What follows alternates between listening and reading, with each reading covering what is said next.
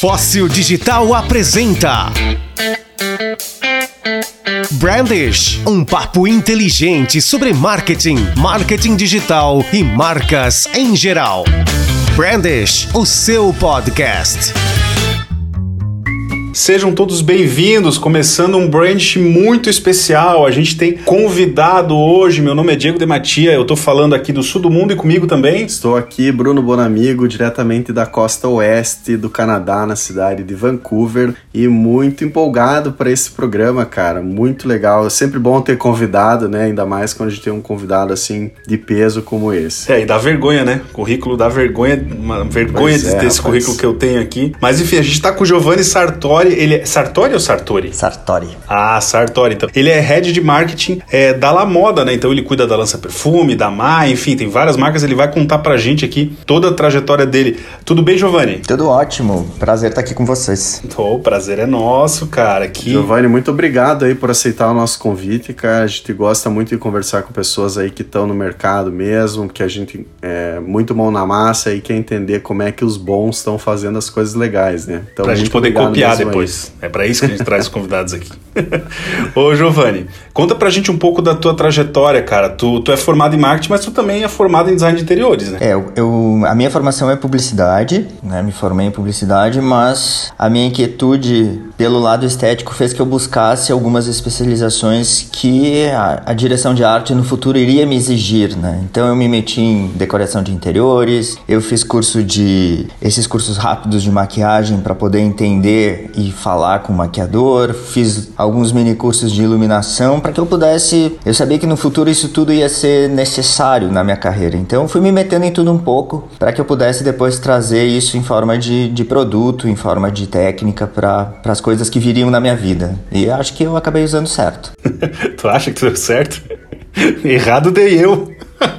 Pelo que eu vejo assim, você foi muito pela área das artes, digamos assim, né? Você sentiu isso desde o começo, quando você começou a fazer publicidade? Como é que foi esse processo? Eu entrei na publicidade por não foi por um acaso, mas foi por um, induções do destino, né? Desde pequeno eu tive a, a formação para ser um diretor de arte ou mexer com algo relacionado a isso, né? Meu avô era na época chamava Orives, né? Hoje seria designer de joias, mas isso não existia nos anos 60, 50. E eu era garoto e eu ia com ele pra fábrica. Então eu cresci vendo ele desenhar joia, cresci ele lapidando pedra e ele acabou sendo o meu tutor, assim, né? Ele criou dentro da minha cabeça um sistema visual que mudou a minha vida, né? Eu saberia que hoje quando eu vou coordenar uma campanha, eu vou orientar meus times de, de criação, eu acabo usando referências que fizeram parte da minha, da minha criação, né? Então começou num, num trabalho familiar e isso acabou literalmente lapidando a minha carreira e me tornando. Eu comecei como designer, depois eu virei diretor de arte e aí fui seguindo, né? Mas começou sem dúvida pela arte. Tu, tu trabalhou muito em agência, ô, ô, Giovanni? Como é que foi? Eu trabalho em agência de publicidade, trabalhei, né? Desde os meus 19 anos. Eu saí do colégio, entrei na faculdade e consegui um estágio.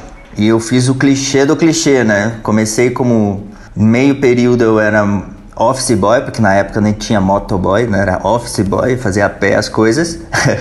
e de tarde eu ficava na criação. E aí eu podia entender como é que era uma agência, né? Então eu tive, eu fui exposto à publicidade muito cedo, né? Então desde os 19 anos até Há um ano e meio atrás, eu só trabalhava em agências de publicidade, né? Essa é a minha primeira experiência do outro lado. É, eu vi aqui no, no teu currículo também que você já deu aula na ESPM, né, que é uma das maiores escolas de propaganda e marketing do país, e, e além disso ainda é, passou aí por grandes outras marcas, como a Grendene, a Renner, né, a Hering e, e tantas outras aí do, da- do cenário aí da moda, e acabou estudando também em Nova York, né? Conta um pouquinho dessa experiência, como é que você chegou lá, cara, como que foi isso? Isso foi uma uma doce loucura que aconteceu na minha vida quando eu era já daí diretor de criação das da para lojas Renner na agência que eu trabalhava em Porto Alegre. A Renner tem um sistema que hoje as coleções são orientadas por estilos de vida. Então, as cinco marcas que existem lá dentro é para atender alguns estilos de vida. E eles tinham na época uma consultoria que era a Fátima Whitaker da Whitaker International, que é em Nova York, onde ela desenvolveu uma pesquisa que ela orienta as, aos desenvolvimento de coleções, os estilistas, a desenvolverem coleções não mais por, por moda ou por tendência, mas sim por estilos de vida. Porque as pessoas são reféns das modelagens do seu estilo de vida, muito mais do que a moda, né? Então, por exemplo, Provavelmente vocês gostam da mesma calça há mais de 10 anos ou o mesmo tipo de modelagem, a mesma camiseta, né? E isso quando as marcas. Eu ainda tenho. É isso aí. Eu ainda tenho. Então. Calça é... jeans com mais de 10 anos, velho. A minha mulher que odeia esse meu lifestyle. Veja bem, né? Então, é, a gente foi treinado e eu fiquei indo várias vezes a Nova York para fazer as atualizações e entender como é produzir para estilos de vida e não ficar refém de tendência. Que quando uma marca consegue entender biotipos e dar as mesmas modelagens, recheando as modelagens com tendências, as pessoas ficam reféns daquele produto e voltam na loja para comprar a mesma calça o resto da vida. E isso foi uma coisa que mudou a minha maneira de trabalhar para clientes de moda e eu pude usar isso não só na minha vida, mas por tudo que passou, porque estilo de vida não passa só por a maneira como as pessoas se vestem, mas sim o que tipo de comidas elas vão, que tipo de lugares elas viajam, que tipo de consumos elas têm em relação à bebida, turismo. Então foi muito interessante isso e é maravilhoso saber, né, que existem pessoas que pesquisam sobre esse olhar, né? Então foi revolucionário isso. E isso também me jogou para outros clientes depois, podendo fazer esse cruzamento entre comportamento e moda. Né? É, é que eu acho que isso vem muito de encontro a, ao mindset, a mudança do mindset do próprio marketing, né? Que o Kotler já falava tanto que é, as, as grandes empresas deixaram de focar no produto, mas focaram no consumidor, né? Quando colocaram o consumidor no centro ali da estratégia, é que tudo mudou, né? Isso que você está falando vem muito de encontro a, a, esse conceito, né? Sem dúvida, né? E a gente está falando de 2000 2009, né? Então já era uma companhia muito conectada com o que viria hoje a ser tônica, né? Hoje só se fala de cliente no centro. E como é que tu, tu vê assim, tu foi lá para Nova York e eu acredito que a moda é, nos Estados Unidos seja diferente daqui, né? Como é que tu conseguiu fazer essa, essa adaptação, assim, esse, trazer esse conhecimento, mas adaptando para nossa realidade aqui, ô Giovanni? O sistema da moda é muito maluco, né? Criar para moda e entender consumo de moda, né? A Europa segue sendo as, o centro lançador das grandes, dos grandes movimentos, né? As grandes casas de moda estão lá, o Comitê de Moda Internacional de Alta Costura que define o sistema de como será o, o ano e tal. Mas tem uma regra que quando as coisas vão para as vitrines de Nova York, normalmente é o que a América Latina vai usar e vai explodir. Né? A América Latina busca muito em Nova York o que, que ela vai reproduzir para suas culturas e aí climatiza, né? Então, o Brasil ainda é seguidor da moda comercial, embora hoje a gente esteja com grandes marcas começando a ter mais solidez nos seus desenhos, mas existe aí o papel dos estilistas e das marcas locais que é depurar o que vê em Nova York, né? Mas Nova York é sempre uma, um termômetro que está na vitrina de Nova York, as marcas brasileiras tendem a confirmar como sucesso de venda, né? Isso é, é, muito louco, assim, pouca gente domina isso, mas é um, é quem trabalha com consegue monitorar isso. Então a, a, a a Europa lança, a gente tenta entender para onde é que vai. Nova York, uh, Londres deixa mais conceitual ainda e Nova York limpa a tendência, limpa as loucuras dos desfiles que as pessoas não entendem e transforma em produto comercial e aí o povo daqui vai lá e reproduz. E já que está falando Nova York, né, a, a Lança Perfume para quem está ouvindo o programa e porventura não conhece a marca, né, uma marca de moda e muito conceituada no país, não só no país, mas né, já já até internacionalmente. Eu, eu vi que vocês fizeram agora com a Juliana Paz, mas Isso. de qualquer maneira, a Lança Perfume sempre usou, né, algumas celebridades aí muito famosas, né, da, então a, é uma marca que tem um poder aí forte de publicidade, digamos assim, né. Hoje vocês estão muito focados no país ou no sul como um todo? No país, né, a Lança Perfume tem, esse ano completa 15 anos de marca, dentro das marcas nacionais isso é histórico, né? Se manter sólida num, num país que é uma gangorra, né? Que tem uma economia frágil, que tem dificuldades de se estabelecer. É uma marca que sempre foi à frente do seu tempo, né? Ela é inovadora desde que ela nasce, né? Uma marca que é familiar e conseguiu tornar um, um negócio familiar em uma potência. Até, até no próprio nome, né, Giovanni? Lança é. Perfume é um nome que... Ousado, né? É, é ousado, ousadia. Mas, mas a, a marca como todo começou com moda infantil, não foi isso? Isso, a família tinha uma, uma marca chamada Bambini, né? Que era uma, onde os pais trabalhavam, a mãe era a designer e, e junto com um pai executivo. E na época os dois filhos o Hugo, que hoje é CEO, e a Bruna Olivo, que hoje é a head criativa da Lança Perfume, resolveram peitar e empenharam tudo que tinham foram ver marcas disponíveis, nomes disponíveis para comprar, gostaram de lança perfume, apostaram, botaram, monetizaram o que tinham, fecharam a Bambini e em cima disso começou. Se eu não estou enganado, eu, eu, trabalhei um tempo para o endomarketing da La Moda, né, que é a, a marca, né, digamos assim, a marca mãe, a indústria. O grupo, né? É, o grupo, isso. Eu me lembro que eles contrataram, acho que foi Stephanie Brito na época, que foi, foi uma virada de chave. Eu acho que foi Stephanie Brito, se eu não, se eu não tô enganado. E eu me lembro, Giovanni, de ir no barracão em Nova Veneza, que é aqui no sul de Santa Catarina, que é onde ficava a fábrica, é, na época que ainda era o mesmo galpão onde se fabricava Bambini, que eles estavam começando, estavam fazendo a lança ali, acho que deveria ter uns três anos, eu acho. E acompanhei a mudança para a fábrica nova, né? Que o novo Parque Fabril é imenso, é um negócio, é, é lindo assim, né? É uma Disney. Fomos juntos então, porque eu também fui muita reunião no Barracão. Na época eu era diretor de arte, eu estava recém entrando em 2010. Era eu barracão, entro. cara. É, era uma loucura tem imaginar que aquela casinha de zinco viraria o que virou hoje. Virou né? aquilo É, se a gente pensar, Não, na verdade a Lance Perfume é uma marca bastante nova, né, cara? E, e assim, já tem uma força imensa. Hoje, quem que seriam os principais concorrentes, assim? Quem que você considera, Giovanni? A moda nacional, né? A moda uh, em si, porque quando a gente fala de uma marca que veste mulheres com o objetivo de tornar elas esplêndidas e que uma mulher vestida de autoestima alta, conseguindo é, uma mulher bem vestida, empoderada do seu sorriso, é capaz de fazer qualquer coisa e competir com todas as suas causas, né? A Lança Perfume não é uma marca de uma causa, por exemplo, que fala de questões trabalhistas, de questões raciais, das questões de gênero. Ela é uma causa de autoestima. Então, uma mulher bem vestida, sorridente, é capaz de enfrentar qualquer coisa, seja ele qual for no seu dia. Então, a gente bate muito em cima disso. Quando se fala em concorrência, qualquer marca que quer vestir essa mulher é concorrente. Tem as diretas, tem as indiretas, né? De uma Animale, né? De um, de um grupo AMC, de Sommer, né? Que são as grandes marcas brasileiras. Mas quando a gente fala em posicionamento, talvez a gente seja o único, né? Que está só preocupado com autoestima e com um sorriso feminino. Né? É por isso que o código da roupa da Lança Perfume é uma roupa exuberante, é uma mulher exuberante, né? Então isso nos deixa num, num, trilho bastante nosso, assim. Deixa eu, deixa eu voltar um pouquinho antes da gente entrar de vez no, no, assunto Lança, na Mai, na Ena e tal. Tu passou, cara, por marcas, tu até comentou agora, como o Renner e como o Ering, né? Que tem um perfil mais popular e de repente tu tá numa marca de luxo. Como é que tu fez essa, é, é, essa mudança? Foi fácil para ti fazer isso?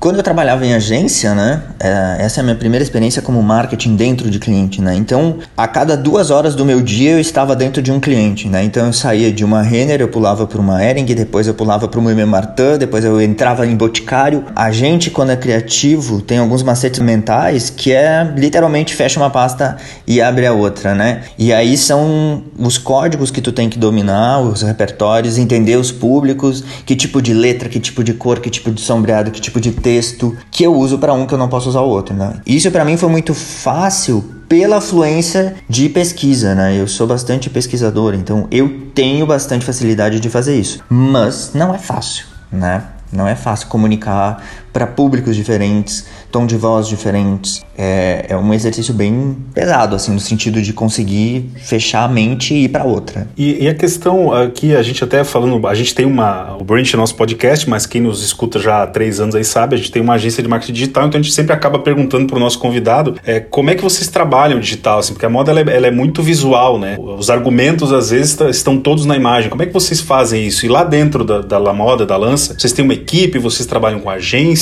como é que é feito esse processo? Bom, acho que não tem como falar em digital sem falar em pandemia, né? A, um sistema pandêmico que se instalou no mundo fez com que a gente avançasse não dois anos, mas talvez dez em, em revolução digital e, e, aprendizados que foram necessários para que a gente pudesse vender algo super tangível, né? Que é uma saia, que é um, uma blusa, que é um vestido com fenda, sem provar. Imagina que todas as lojas e todos os pontos de venda fecharam e a gente precisou revolucionar esse contato e essa experiência que é o vestir-se, né? A, a modelagem de lança-perfume ela só funciona quando ela está no corpo. Então, como é que eu faço uma mulher sentir esse empoderamento, sentir a, a mágica que a modelagem faz na nossa mulher uh, à distância, né? Então a gente teve uma Logo que em março do ano passado aconteceu isso, a gente precisou criar um sistema de venda com vídeos, com depoimentos, com provadores virtuais onde as pessoas explicavam para quem estava assistindo o que, que aquela fenda faria quando ela vestisse e provasse em casa, recebendo 10 dias depois. A gente precisou montar um time digital mais experiente, mais robusto,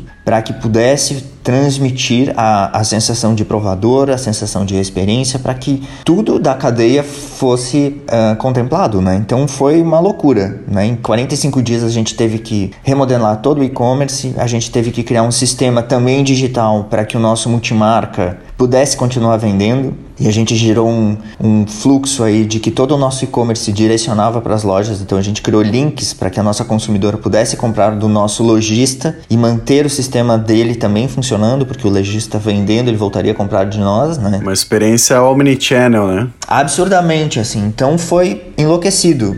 Enlouquecido. Hoje nós temos um time digital interno um time para cada marca, então são quatro marcas operando hoje. E aí a gente tem toda a produção de conteúdo, um time de e-commerce também junto conectado com esse time digital. Então a produção de conteúdo, o sistema de venda, tudo virou digital, né? Hoje as lojas estão no processo Omni também, né? De se digitalizando porque após esses dois anos, vamos dizer assim, é, mudou revolucionarmente o, o que a gente tinha para fazer e conseguimos, por causa disso, vender mais que 2019. Num sistema pandêmico, a revolução que a gente precisou fazer, né? O aprendizado que se precisou ter, as ferramentas tecnológicas é, nos colocaram num outro patamar que, comparando com outras companhias, é assombroso, assim, tá tudo de pé e metas batidas, né? Então, é, fechamos o ano passado muito sorridentes e esse ano a gente segue, óbvio que é difícil, mas achamos um caminho. É, isso é, isso é muito interessante, porque eu até estava lendo uma pesquisa, né, que na verdade é, o comportamento do consumidor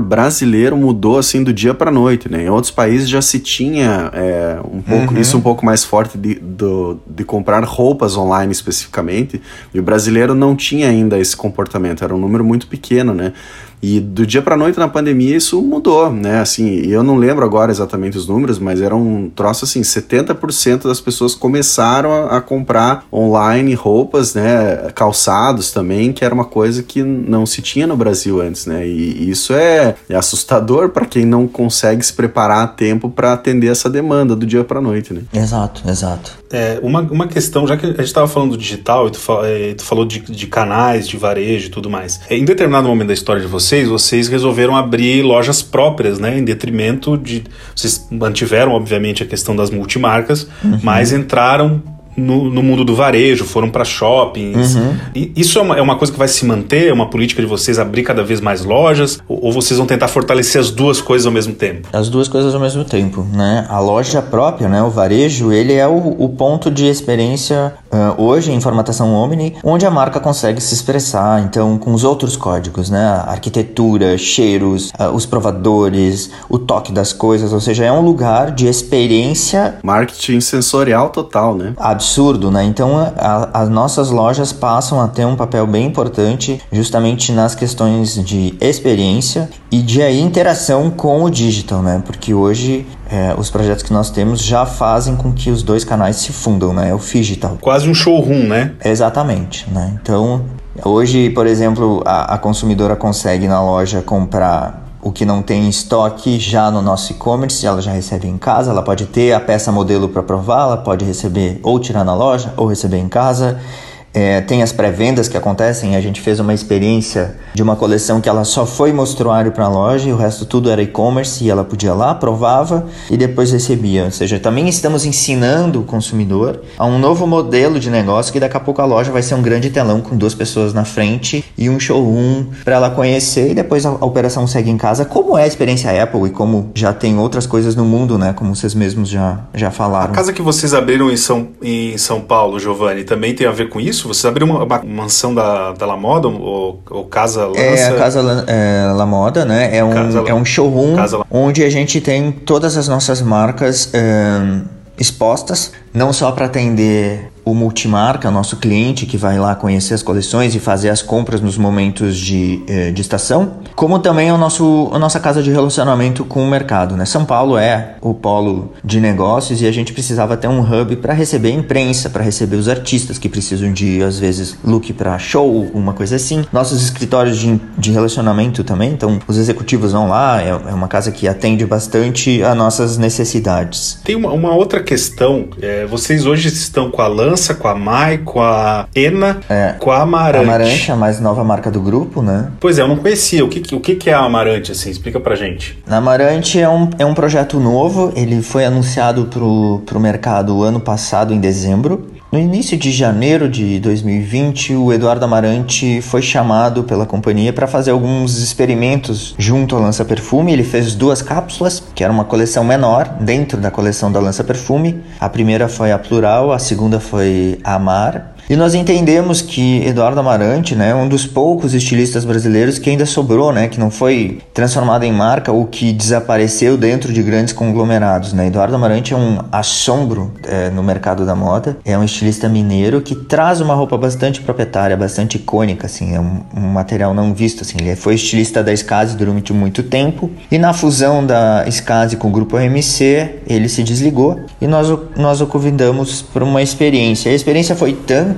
que a gente entendeu que tinha na mão uma nova marca, né? Então nós uh, fizemos uma fusão aí do Eduardo junto com a La Moda e nasceu a Amarante, que é uma marca então no segmento premium, e aí a gente abre um novo segmento dentro da companhia para atender mais um outro tipo de público e tipo de mercado, onde fizemos então agora em si o lançamento da marca oficial para o mercado. A coleção chega em julho, ela já foi colocada à venda. E Amarante parou o Brasil porque o primeiro look que Juliette, o fenômeno, ao sair do Big Brother, usou esta roupa, né? E aí. Mas isso foi uma coincidência ou foi uma ação programada? Isso são relações afetivas e essas são as coisas que a gente valoriza muito, né? A, a Juliette levou para casa uma mala com produtos de várias fases do Eduardo, né? Então ela começou a usar produtos dele, ela tem uma, um estilo que começou a chamar atenção, as, os bloggers de moda começaram a escrever e noticiaram que era do Eduardo. Caraca. E aí o time de produção dela nos, nos entrou em contato pedindo algumas peças para ela quando sair da casa usar, mas a gente não tinha ideia que seria justamente o primeiro dia. E essa foto. Sensacional quebrou a internet. Foi a foto mais curtida no Instagram. Em dois minutos teve mais de 8 milhões de likes. Foi uma coisa bem surreal. E quando é que vai ter uma, uma, uma versão masculina? Eu me lembro uma vez de ver o Hugo usando, o Hugo CEO, usando uma camisa gola polo da Lança. Uhum. Isso há muitos anos atrás, porque vocês estão dominando uhum. todas as cidades, né? Tem, tem roupa aí para todas as cidades de mulher. Agora, homem não tem nada Sim. em vista aí, não? Ainda não, né? A companhia tem uma natureza e uma força no segmento feminino lá, desde o tempo que ela surgiu no Bambini, né? As mulheres dominam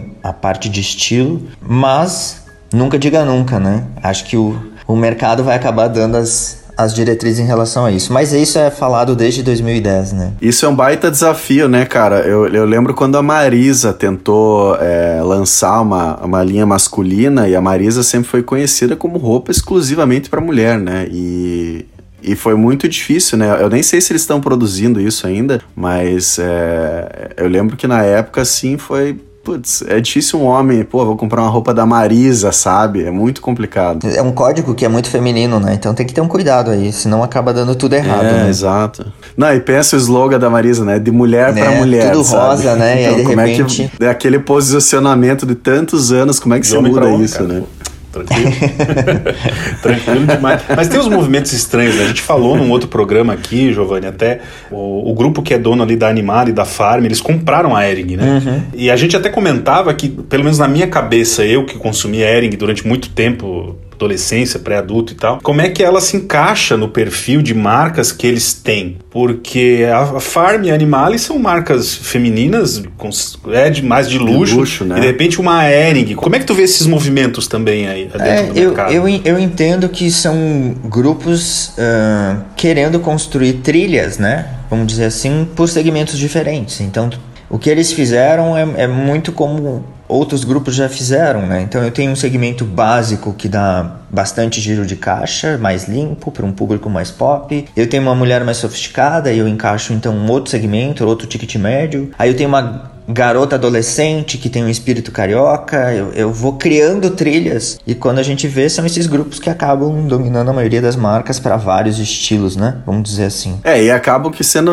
Eles são empresas diferentes, né? Eu imagino que assim, é, é, vocês dentro da La Moda, como é que vocês trabalham? Vocês têm times diferentes para cada uma das marcas? Ou é todo Não, mundo é junto? Tudo diferente. É, então, para mim faz mais sentido, né? Porque é, acaba que cada time fica extremamente focado naquele tipo de negócio, né? E não misturam as coisas. Não, eu e mais alguns executivos somos os que andam em todas as trilhas, mas os grupos são independentes, né? Então é, são mini mundos, são fábricas, são estilistas, são é tudo separado justamente para que possa ter identidade e dar certo os planejados, né? Não, eu só queria voltar um pouquinho na, na experiência Munichannel ali, quando você foi falando, eu, eu fui assim me encantando, porque é, o, é uma coisa que eu gosto muito desse tema, é porque eu vejo que muitas marcas é, dizem que tem uma experiência omnichannel e na verdade não tem, né? Eles, é, às vezes Uhum. o consumidor compra online e não consegue trocar na loja. Não, e quando o cara Uhum. chama no Instagram, É. chama no Instagram e manda comprar, no, chamar pelo WhatsApp, me dá uma raiva. E, e aí eu, eu,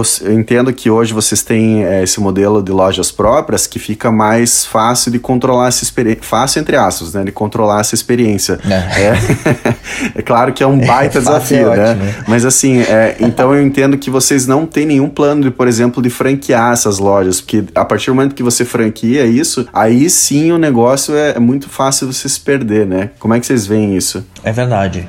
A ideia da loja própria é justamente isso, para que a gente tenha né, o domínio sobre todas as réguas de relacionamento, de jornadas de compra, que já não é uma coisa fácil, né? E franquear deixa tudo mais complicado, né? Pensa que tá, tá todo mundo no processo de transformação. A gente está ainda construindo os processos Omni para que eles possam ser eficientes, mas é bem isso, né? Chama no direct, compra na loja, recebe no site, devolve no correio. É uma, é, um, é uma jornada muito gigante que a gente É precisa. super complexo. tá O louco. saque, né, que não é robotizado, nossas pessoas todas são humanas, que falam, que respondem, elas dão nome. É, então é um processo que a gente está no processo de digitalização, querendo humanizar, porque relações robóticas não levam a nada, né? Teve uma fase aí que tudo era robô, tudo era bot, e as relações ficaram frias, né? Então lá a gente tem a Ana do saque que fala com as pessoas, eu tenho cliente que me localiza no WhatsApp e me manda foto para mostrar como é que ficou, ou seja, apesar de sermos quase que 1.800 pessoas dentro do grupo e 3 mil no total indiretos, a gente abre os canais humanos porque essas relações fazem parte e é elas que amarram laços, né? Então, isso é Omni, na verdade, né? As pessoas conseguirem falar com pessoas, seja lá por que maneira. Muito bom. Uma questão muito forte de vocês, Giovanni, é a presença é, da Bruna e da Bianca nas marcas, né? Elas, elas assumem a personalidade e a, a Bruna há mais tempo, né, personificando a mulher da Lança Perfume e a Bianca agora com a Mai. Como é que vocês organizam isso, né? Isso vem da cabeça das duas, isso faz parte da estratégia e vocês discutem o que vai ser feito? Ou vai tudo meio que acontecendo à medida que o rio avança? Eu acho que é um tudo de pouco junto, né? Porque quando as marcas nasceram, elas já eram deste jeito, né? Bruna sempre foi essa mulher que é vaidosa, que é exuberante, né? A exuberância está relacionada de Lança Perfume com Bruna Olivo e com Vera Olivo, né? Que é a mãe fundadora de tudo, né? Então, quando a Vera desenhava uma estampa, é, os florais de Lança Perfume, que são ícones da marca, vem já deste olho, né? O lado pop, efêmero, digital, humorado é de Bianca desde garota a hoje e é isso que é a, a My Favorite Things, né? Então, uh, claro que elas foram crescendo junto com as marcas, hoje elas são as, as nossas maiores influenciadoras dentro da marca, então isso também é uma coisa rara, né? A gente ter marcas que não só o rosto é de verdade, ou seja, hoje as marcas são. A gente não sabe quem está por trás das marcas, então isso é, um, é um, uma característica nossa, né?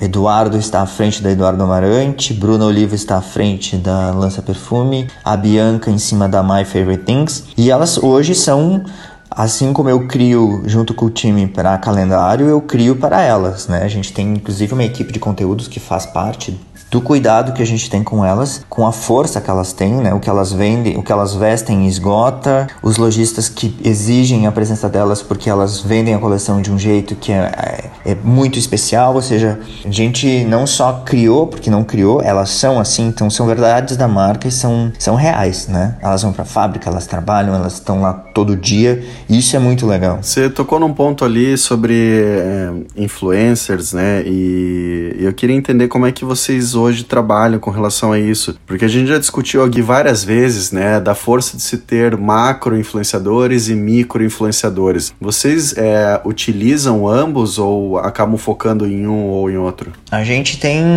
um pensamento, né? O influencer é, é outro agente em transformação, né? Então aquela menina que só usava qualquer coisa, dizia que estava encantada porque estava usando aquilo e no segundo seguinte estava usando outra coisa, dizendo que estava encantada porque estava usando aquilo, também não cola mais, né? Mais um, um elemento que pós-pandemia mudou o consumo da influenciadora que era vazia, vamos dizer assim, por pessoas reais que têm influência de verdade, né? Daí o nome. A gente tem um grupo, sim, de influenciadoras a maiores, vamos dizer assim, que fazem um projeto de visibilidade nacional. E a gente tem as influenciadoras regionais e locais, que fazem os processos de alinhavar, né, vamos dizer assim, de tornar aquele fato nacional local e vice-versa, né, de algumas forças da cidade, de alguns lugares importantes também aparecerem na comunicação da marca. Então a gente tem aí um, vamos dizer, uma pirâmide, né, com forças de ponta e forças de base que atuam dentro da marca, mas todas elas têm essa característica de serem reais, de não serem as, as jabazeiras digitais, né, que fazem tudo para todo mundo. Jabazeira digital, cara. É, é que eu acho Muito que as é, pessoas né? pegaram nojo disso, né, cara? Ficou assim, é, um troço tão forçado que ninguém aguentava mais, né? E você via, você via influenciador assim de, vamos dizer, de 2, 3, 5 mil, 10 mil até 100 mil, um milhão fazendo a mesma coisa, né? E aquilo não soa natural. Exato, né? né? Não faz parte da rotina Exato, de fato né? da pessoa pessoa, né? Então acho que as pessoas. Viram classificado, né, é, né, cara? As pessoas, as aquela, pessoas aquela veem isso, né? Cara? Vem.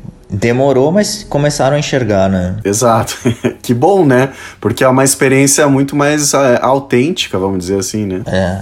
é que é, eu, eu, a gente tem isso, assim, às vezes a gente olha assim, é impossível que as pessoas acreditem no que ela está dizendo, né? E, e tem mercado para todo mundo, né? Eu acho é que, a Xuxa usando Monange. A Xuxa usando é. Monange. Não dá para crer, cara. Muito bom.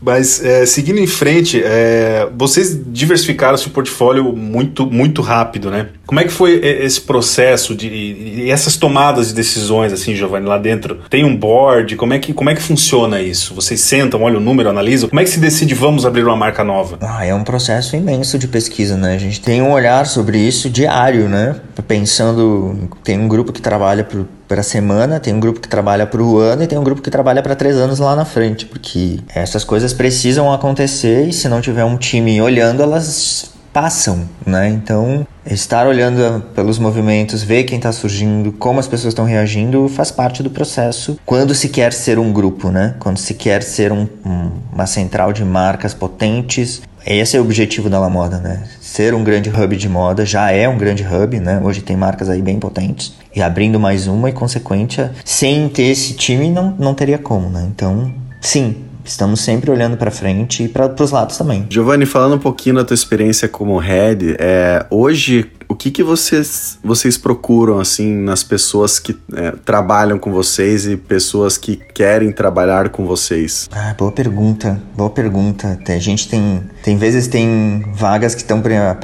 em abertas tem um ano assim, porque a gente busca não só ser um bom profissional no que se propõe a fazer de base, né? Se for digital, se for marketing, se for estilista, mas para dar certo na La Moda tem que ter, eu brinco assim do X Factor, né? Tem que ser uma pessoa disruptiva. A gente é um grupo que rasga planejamento de ano em uma semana e constrói dois em outro dia. A gente é muito disruptivo. A gente entende que essa loucura de de querer revolucionar, de querer inovar, é o que nos move, né? Então, toda vez que eu estou entrevistando alguém pro meu time, eu sempre digo assim, tá acostumado para trocar tudo a cada meia hora, porque a gente vai trocar. Mas é isso que faz a gente fazer o que a gente tem feito, Sem né? Dúvida. Então, quando todo mundo acha que a gente tá indo para um lado, a gente apaga a luz e vai pro outro. E é isso, né? Então, X Factor, inquietude é uma das coisas mais importantes. Tem uma galera querendo trabalhar na lança, cara, na moda, porque pô, tem um piso ali que tu pisa e brilha, que é animal aquele piso. tem um restaurante lá dentro, cara. Tem um restaurante lá dentro que é top. Tem o café, meu Deus, cara, tá louco. Sem contar trabalhar numa marca de moda desse nível aí, desse, desse naipe, né? Uhum. É uma, a gente chama de fábrica dos sonhos, né? Porque parece que tu tá lá na fantástica fábrica de chocolate, né? é, todos os códigos daqueles filmes, documentários de moda, assim, quando, quando eu era garoto e assistia, é ali, né? Tu tá trabalhando, passa uma empilhadeira com bobina, passa modelo, passa fotógrafo, passa estilista, passa arara com roupa, passa por um lado tem milhares de máquinas costurando, é, tem um restaurante imenso, tem cafeteria, tem jardineiro, é um lugar lindo, assim. Então é um lugar que... Tem desconto pra funcionário na loja? Tem desconto pra funcionário na loja. Os caras trabalham na loja, tem que ter, né? é, então é é um lugar tão exuberante quanto o que a gente faz. E isso é muito legal. As pessoas respiram o que é o posicionamento da companhia, né? As pessoas são tratadas da mesma maneira como a gente quer impactar. E isso é fantástico é de verdade. Nossa, show demais. É... Giovanni, acho que não dá mais tempo para mais nada aqui. Não sei, Bono, tu tem mais alguma pergunta? Quer perguntar mais alguma não, coisa? Não, acho que é, é, acho que é isso. Foi, mas foi uma conversa muito boa que podia se estender aí por horas e horas, sem dúvida, né? Obrigado pela audiência. Siga a gente aí, né? A gente tá em todas as plataformas: Spotify, Deezer, Apple Podcast, Google e mais em 10 outras plataformas diferentes. Também, Giovanni, quer, quer dizer alguma coisa? Quer deixar suas redes sociais? Como é que as pessoas te encontram? Claro, queria primeiro agradecer. Foi uma delícia. Vamos fazer mais com certeza. de tanto que a gente conversou. Quem quiser me encontrar, meu Instagram é Didio Sartori, G-I-G-I-O Sartori. Não vai ter nada de trabalho no meu Instagram, não tem nada disso. É um mundo paralelo, minha paixão por cafés. Já vou, já vou te seguir lá. Tem que seguir a lança para ver as coisas de trabalho. É, eu mantenho o mundo à parte porque a gente é muito reparado pela concorrência. Cara, eu sou assim também.